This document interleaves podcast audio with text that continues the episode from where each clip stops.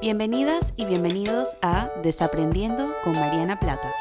Este es tu espacio para cuestionar, desaprender y crecer.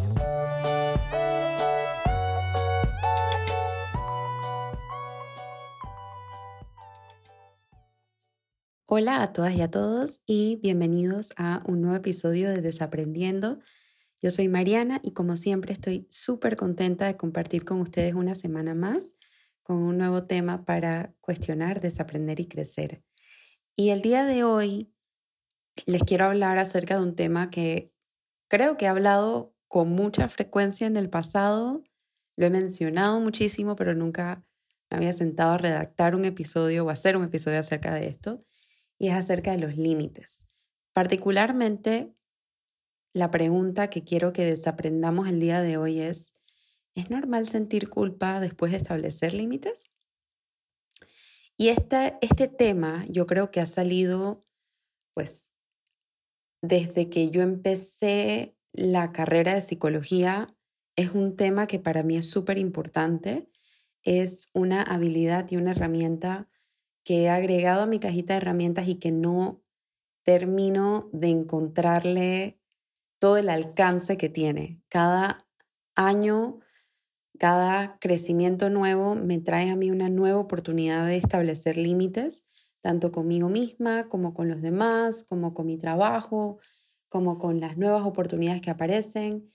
Y creo que es una de las herramientas más importantes de nuestra salud mental que nos permite llevar vidas y relaciones mucho más sanas y mucho más auténticas. Incluso siempre que hablo acerca de los límites, me acuerdo una frase que dijo una colega que se llama Dr. Joy, que tiene un podcast increíble que se llama Therapy for Black Girls. Ha creado toda una comunidad alrededor de la salud mental para la población afrodescendiente o afroamericana en Estados Unidos. Y una de las cosas que ella dice una vez en un podcast que, que ella lanzó al respecto es que los límites son un boleto a relaciones mucho más sanas y mucho más felices.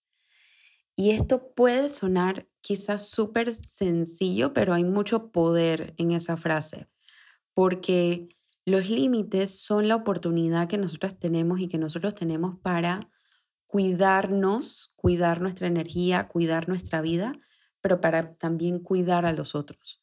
En psicología, por ejemplo, aprendemos que los límites nos contienen, los límites nos permiten desarrollarnos de una forma sana y de una forma bastante manejable. Entonces, me estoy acordando, por ejemplo, la conversación que tuve con Gaby hace un par de semanas en mi podcast sobre por qué el, impacto de la espontaneidad y, y, en qué momento la perdemos. Y ella decía que hay momentos donde quizás no podemos mostrarnos espontáneos y que, que tenemos que establecer límites. Entonces, los límites yo creo que han tenido alguna mala fama en, el, en la historia y mi propósito el día de hoy con este episodio es quizás desaprender ese estigma o esa, esa carga negativa que tienen los límites y poder reaprenderlos eh, como una pieza clave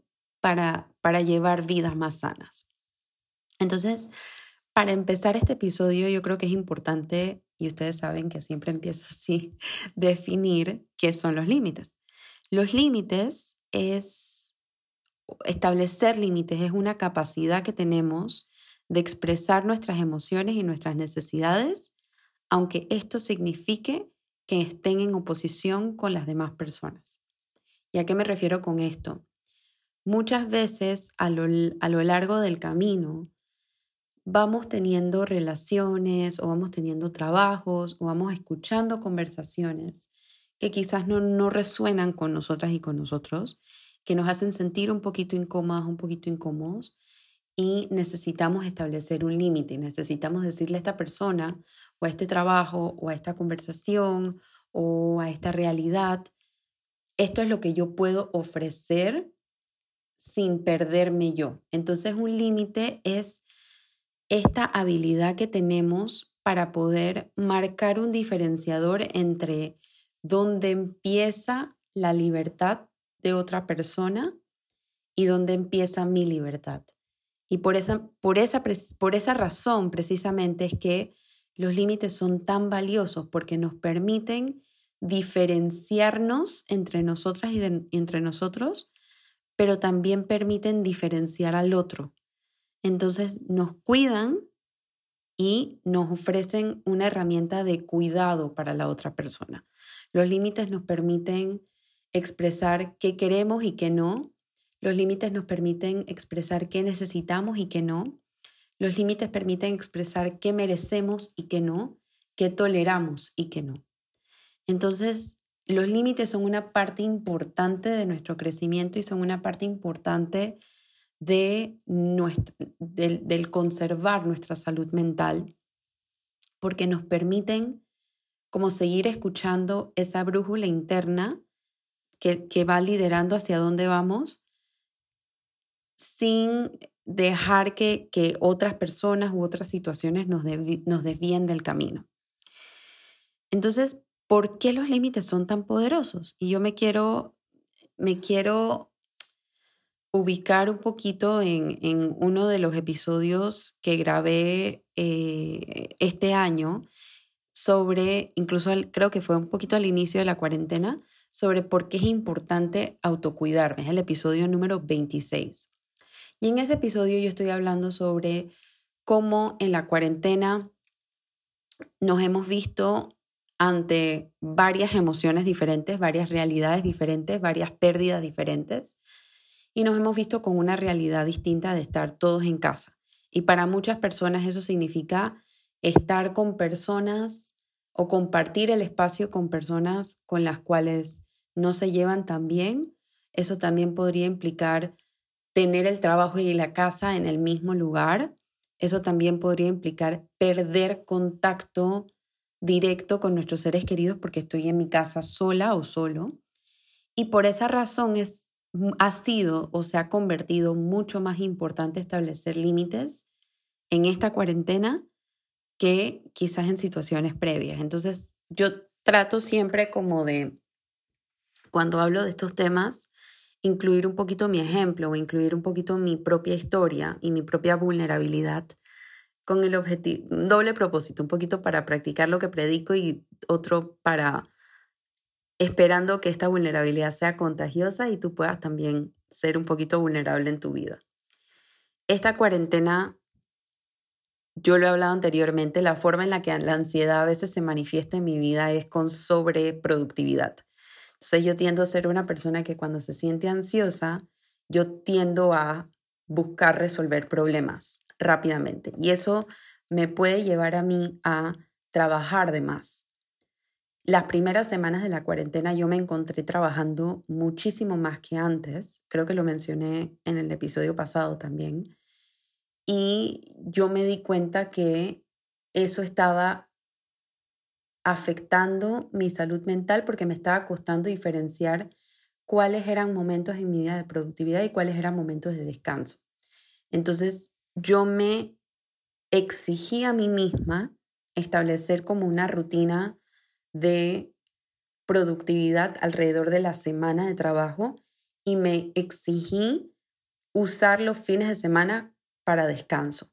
Y los fines de semana lo que hacía era que leía o me veía una película o cocinaba algo, hacía galletas, lo que sea, pero usarlo de descanso. Me, me, hacía, me hacía mi propio spa y me pintaba las uñas y todo lo demás.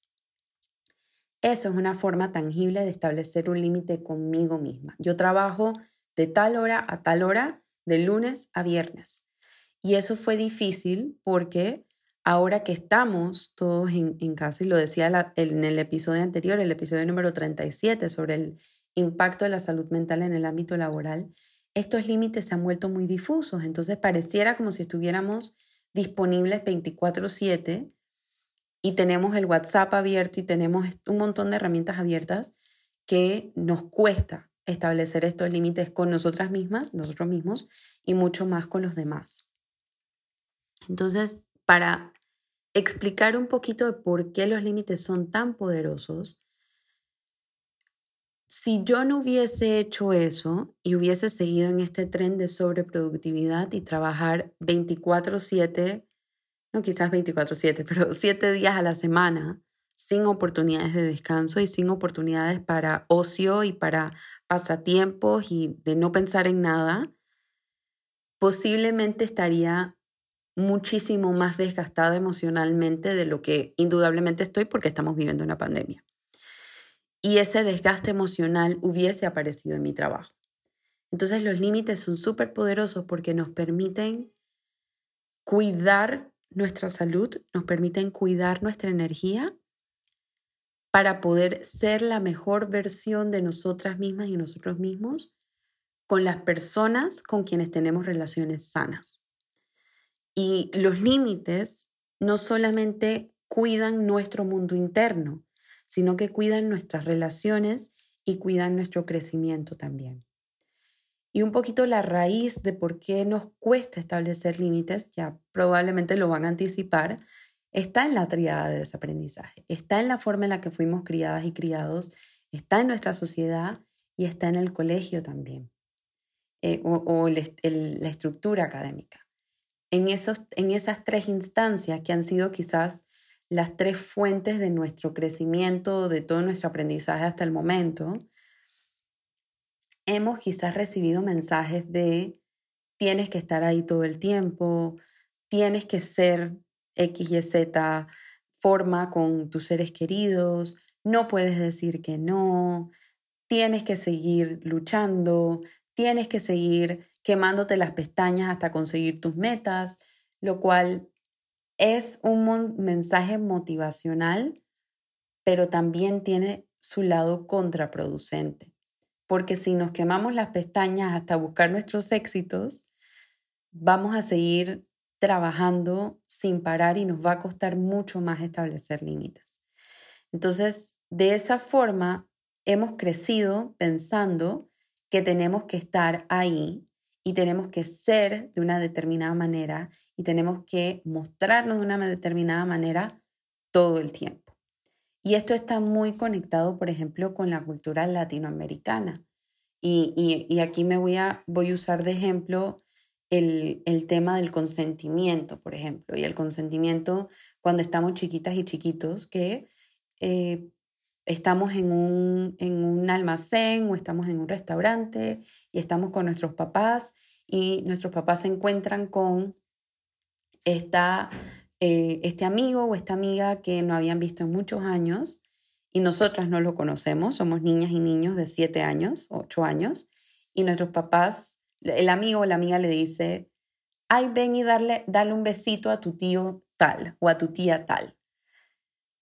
Y los papás, precisamente porque tienen esta cultura donde el afecto, la muestra de afecto y el, el decir que no es visto como una falta de respeto, ay, anda y saluda a tu tío fulanito. Y la mayoría de los niños, porque están tan conectados con su cuerpo, la primera, la, la primera respuesta va a ser resistencia, va a ser yo esa persona no la conozco porque le tengo que dar un besito, porque le tengo que dar un abrazo. Y en la cultura latinoamericana nos han criado muchísimo así.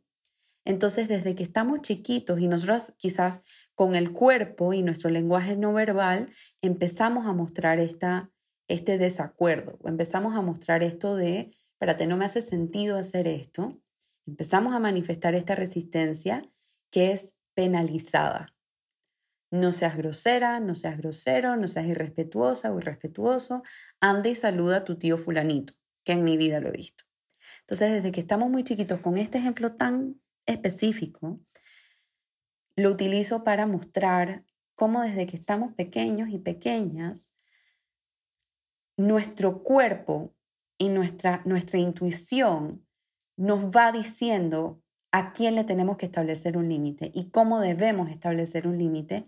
Y hemos recibido un mensaje del mundo de afuera de establecer límites es igual a ser grosera o establecer límites es igual a ser irrespetuoso, cuando no necesariamente es así. Una gran parte del establecer límites, que lo vamos a conversar obviamente hasta el fin, al final donde les hable cómo hacerlo, tiene que ver con la comunicación. Yo puedo decir de forma respetuosa, a mí no me parece, Yo puedo decir de forma respetuosa, en este momento no tengo energía para hacer esto, o en este momento no me provoca hacer esto. Estamos estableciendo un límite que, que es de una forma asertiva y que es de una forma respetuosa, que las otras personas respeten o no ese límite, o les parezca o no ese límite, o estén de acuerdo o no con ese límite, esa no es responsabilidad nuestra. La única responsabilidad que nosotras y nosotros tenemos es reconocer que es necesario establecer un límite y expresar este límite de la manera más clara, de la manera más honesta, de la manera más auténtica y respetuosa posible. Entonces, para, para hablarles un poquito sobre los tipos de, de límites que hay, existen cuatro, quizás existen más, pero la forma en la que yo lo he ido estudiando y la forma en la que yo lo interpreto es como cuatro áreas importantes de los límites. Existen los límites claros, que es cuando digo lo que quiero decir de la forma en la que quiero decir. No me quiero poner esa camisa. No quiero usar esa ropa. No quiero comer tomate. Ese es un límite claro. Quiero ver esta película hoy. Quiero ver esta serie hoy. Esto es un límite claro. No puedo atender llamadas después de las 9 de la noche. No puedo recibir correos o abrir correos de trabajo. No voy a abrir correos de trabajo después de las 6 de la tarde. Y cuando yo establezco este límite de esa forma clara, hay muy poco espacio para la confusión. Hay muy poco espacio para la incertidumbre. Entonces, un límite claro es el que decimos de forma abierta y de forma honesta. El opuesto de un límite claro es un límite difuso. Son los límites que no sabemos cómo explicarlos y que nos cuesta entender qué es lo que pasa y nos cuesta saber cuáles son las expectativas de la otra persona y qué es lo que la otra persona quiere de mí y qué es lo que la otra persona me está pidiendo. Estos límites difusos, si se acordarán de mi episodio sobre eh, la comunicación, que es el episodio número 5. Em, ese episodio habla acerca de los diferentes tipos de comunicación. la comunicación pasivo-agresiva, por ejemplo, establece límites difusos. No sé si me provoca hacer esto. Mm, no sé si quiero hacer esto. No sé si que ojo, es una buena forma de empezar a establecer un límite, pero cuando yo no digo claramente lo que quiero o no quiero, lo que me merezco o no me merezco, la otra persona se queda con mucha incertidumbre. Entonces, estos límites difusos también son muy comunes en las familias. Y esta probablemente es una de las, yo he hablado anteriormente sobre por qué es importante conocer nuestra historia familiar y hablé sobre la terapia de familia y la teoría sistémica familiar, que es la teoría que busca entender los sistemas de la familia y cómo son, em, cómo son elaborados o cómo son situados, etc. Y en esa teoría sistémica, una de las partes más importantes que se utiliza para estudiar a la familia son los límites. Las familias que tienen límites difusos son familias donde uno no sabe en cuándo un miembro de la familia empieza y dónde termina el otro miembro de la familia. Entonces, cuando existen estos límites difusos, lo que termina pasando es que yo invado los espacios de la otra persona y permito que la otra persona invada mi, mi espacio porque no hay claridad sobre dónde empieza el tuyo y dónde empieza el mío. Entonces estoy pensando, por ejemplo, en, estoy pensando, por ejemplo, en las casas donde las personas entran a los cuartos o, están todas las puertas abiertas eh, y cada quien entra al cuarto sin, sin tocar primero, sin pedir permiso. y después, cuando esto ocurre, el miembro de la familia se siente enojado porque me estás irrespetando el límite, pero yo nunca establecí un límite claro sobre cómo quiero que te comportes conmigo. Entonces, en esas ocasiones hay un límite difuso porque yo no sé lo que la hasta dónde la otra persona puede tolerar y hasta dónde yo puedo dar, ¿no? Y los límites difusos son súper peligrosos por eso. Y los otros dos tipos de límites que no son, quizás el claro y el difuso podrían decir, podríamos ponerles también palabras de sanos y no sanos. Los otros dos tipos de límites no necesariamente son sanos o no sanos porque yo creo que son válidos dependiendo de la situación. Entonces, por ejemplo, uno de los límites, uno de estos tipos de límites son los límites rígidos, son los límites fijos, blanco o negro, es o no es. Y estos límites no siempre son eh, negativos. Estoy pensando, por ejemplo, en los restaurantes o en los almacenes que dicen, nuestra hora de entrada es a las 8 y nuestra hora de salida es a las 5. Eso es un límite rígido. Antes de las 8 de la mañana la puerta no va a estar abierta y después de las 5 de la tarde la puerta no va a estar abierta. Hay oportunidades donde los límites rígidos son importantes. Y ahora conectándolo un poquito con el episodio anterior del trabajo, decir, por ejemplo, yo después de las 8 de la noche no contesto correos, eso es un límite claro y eso es un límite rígido. Eso es, es, o no es. Y el otro tipo de límite son los límites flexibles. Y los límites flexibles, nuevamente, no es ni sano ni, ni no tan sano, son diferentes categorías para establecer límites claros. Y estoy pensando, por ejemplo, cuando las familias em, tienen a hijos chiquitos, que los límites son muy rígidos. Los límites son, te vas a dormir a esta hora y vas a comer a esta hora y a esta hora vas a hacer tarea y solamente tienes tantas horas de, de tecnología, etc. Y a medida que los niños van creciendo, se van volviendo preadolescentes y se van volviendo adolescentes, los límites se tienen que flexibilizar un poquito más. Porque lo que termina pasando si yo tengo a un adolescente con un régimen y unos límites muy rígidos, de esto se permite y esto no se permite, que ojo, no estoy diciendo que eso es libertinaje ahora, es poder decidir qué cosas podemos negociar, pero cuando nos abrimos a negociar, y estamos flexibilizando los límites un poquito. Entonces, estos límites flexibles pueden funcionar cuando estamos en esta transición de mis hijos que están creciendo a la preadolescencia o, la adolescencia. Lo más importante con estos cuatro tipos de límites que les acabo de decir, lo claro, difuso, rígido y flexible, es que lo, los límites claros, rígidos y flexibles funcionan para cosas diferentes. Eh, yo ya les había dado varios ejemplos, pero para ilustrarlo un poquito más, a veces necesitamos límites rígidos en relación con el trabajo y más aún con el teletrabajo o con el horario de atención de los lugares. Y los flexibles son recomendados para muchas de nuestras relaciones humanas también.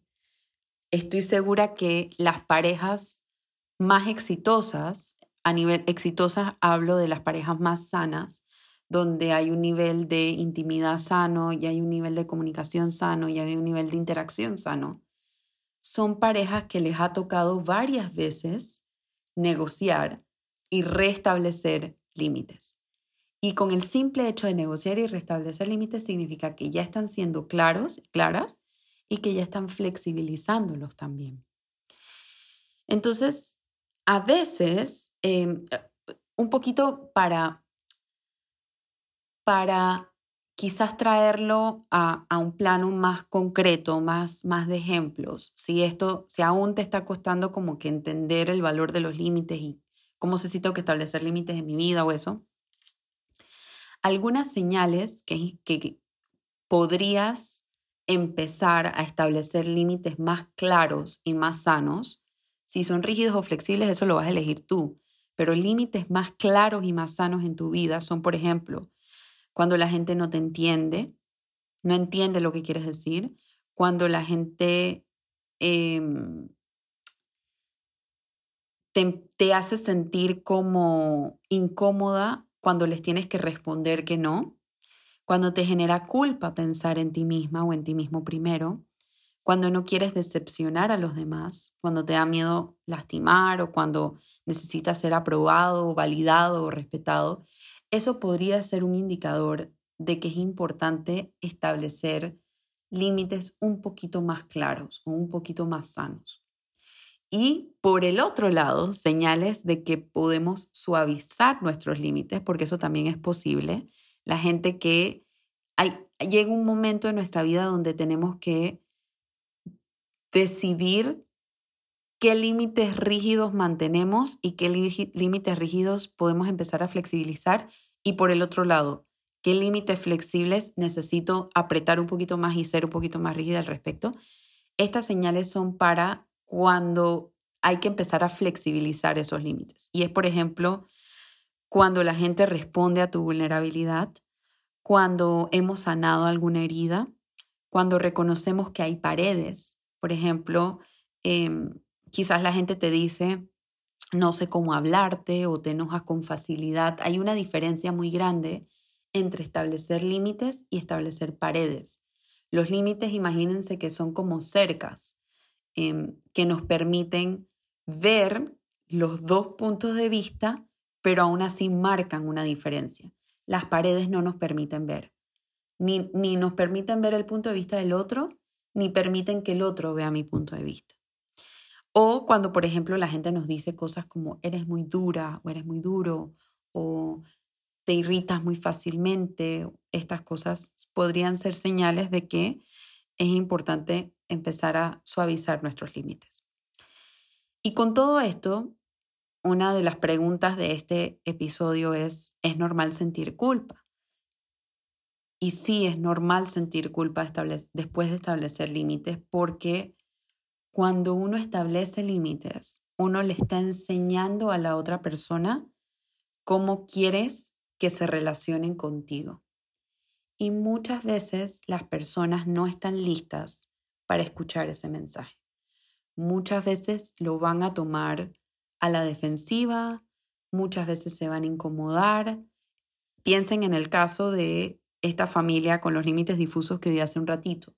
Si yo estoy en una casa donde toda la vida la gente ha entrado a mi cuarto sin tocar primero, sin pedir permiso, me dejan la puerta abierta cuando entran y yo un buen día, porque para ellos es de la noche a la mañana, aun cuando para nosotros, aun cuando para nosotros que estamos en el mundo del crecimiento emocional, sabemos que ningún crecimiento emocional es de la noche a la mañana. Esto es meses, sino años de trabajo en los que empezamos a realizar estas cosas, pero para la otra persona se percibe como de la noche a la mañana. Yo de la noche a la mañana empiezo a trancar mi puerta y empiezo a y eso manda un límite bien claro y bien rígido. Aquí no puede entrar todo el mundo cuando le parezca si esa familia que ha estado acostumbrada por 15, 20 años de su vida, 25 años de su vida, hacer eso, le va a tomar un tiempo acostumbrarse a este nuevo límite y posiblemente lo va a percibir como eres una grosera, eres un grosero, eres un irrespetuoso y eso va a hacer que la persona que tranca la puerta se sienta un poquito culpable porque será, porque empiezan a dudar, ¿será que soy una grosera? ¿Será que soy una irrespetuosa? Pero si yo no tranco mi puerta, entonces no estoy mandando un mensaje claro y no estoy mandando un mensaje transparente o auténtico sobre lo que necesito. Obviamente con este ejemplo de la puerta trancada, yo no recomendaría solamente trancar la puerta y no decir más nada. Yo creo que esa señal debe estar acompañada con una conversación, que es lo que vamos a hablar ahorita. Pero para, para contestar esa pregunta, sí, es, es normal sentir un poquito de culpa. Y esa culpa habla de una incomodidad, de hacer las cosas de una forma diferente, de cuidarte a ti misma o a ti mismo de una forma en la que quizás no te habían enseñado antes y estás reaprendiendo o aprendiendo algo totalmente nuevo. Y todo lo nuevo incomoda un poco por un rato, ¿no? Hasta que las personas a tu alrededor les toca adaptarse a estos nuevos límites. Que la mayoría de las personas sanas en nuestra vida se adaptan a esos límites. La mayoría de las personas sanas pueden vivir con este, con este nuevo establecimiento de límites. Entonces, ¿cómo lo hago? ¿Cómo, cómo establezco un límite? Y quiero hablar, ya lo mencioné anteriormente, pero el episodio número 5 de, de, mi podcast, de, de Hay personas que no se comunican, hablo sobre la comunicación y hablo sobre cómo comunicar estos límites. Y yo creo que se, en relación con, con los límites se resumen tres puntos. El primero es empezar con frases del yo. Yo necesito, yo quiero, yo he realizado, yo me he dado cuenta. Porque si empezamos con frases del yo, la otra persona, hacemos que la otra persona quizás se sienta menos a la defensiva y pueda escuchar nuestro límite mejor. Practicar la asertividad y exponer nuestras necesidades. Entonces no es solamente decir, yo me he dado cuenta que necesito X o Y, Z cosa, sino de ahora en adelante eso cómo se va a ver, de ahora en adelante qué voy a empezar a hacer diferente para preparar a la persona. Y me quiero acordar, este fue un post que compartí recientemente en mi, en mi lunes de salud mental en Instagram, Instagram, y es de una cuenta que se llama Liz Listens. Y ella dice, por ejemplo, diferentes frases que podemos usar para establecer límites. Ella dice, por ejemplo, revisaré mi correo mañana en horas de trabajo. Yo no puedo ese día, pero sí puedo tal día. Necesito un poco de espacio. Me siento un poco cansada. ¿Podemos hablar mañana? No tengo mucho tiempo para hacer eso, pero te puedo apoyar de esta otra forma. Entonces, cuando lo vemos de esa forma, em, establecer límites no tiene que ser un proceso ni grosero, ni respetuoso, ni difuso tampoco, ni pasivo-agresivo. Puede ser un proceso claro, puede ser un proceso honesto y puede ser un proceso respetuoso también. Esto toma un poco de tiempo porque yo creo que muchas, y lo dije en el episodio de la comunicación también, quizás hemos crecido con un estilo de comunicación no asertivo que ahora nos toca desaprender y reaprender la asertividad. Pero afortunadamente hay recursos como estos que ya nos dicen cómo hacerlo. Y yo creo que para, para ir terminando, algo importante para recordar cuando establecemos límites es que la mayoría de las personas, la mayoría de las personas, la mayoría de las veces, no quieren violentar nuestros límites. La resistencia de la gente de aceptar y de honrar nuestros límites puede ser un temor disfrazado. Un temor porque le estás cambiando las reglas del juego, porque le estás diciendo ya la forma en la que yo me relacionaba contigo antes no va a ser la misma de ahora. Y eso puede hacer que las personas se sientan con mucho temor de perdernos. Entonces, esto, esto lo estoy diciendo un poquito para tener en mente cuando a veces las otras personas, sin querer queriendo, pueden sabotear nuestros límites porque muchas veces no es intencional.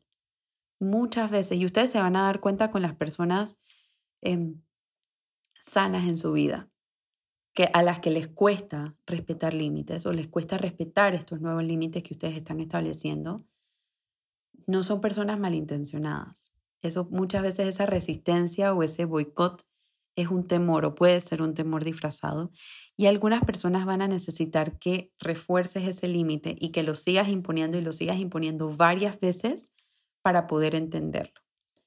Y algunas veces, si tú te sientes cómoda o cómodo y le quieres explicar a la persona tu proceso de por qué estás reconociendo que necesitas establecer límites más sanos y cómo lo estás haciendo, también tienes permiso de hacerlo. Y quiero terminar este episodio con una frase que para mí es engloba perfectamente este tema de los límites y es una frase de Brené Brown que dice, lo que es claro es amable y lo que no es claro no es amable.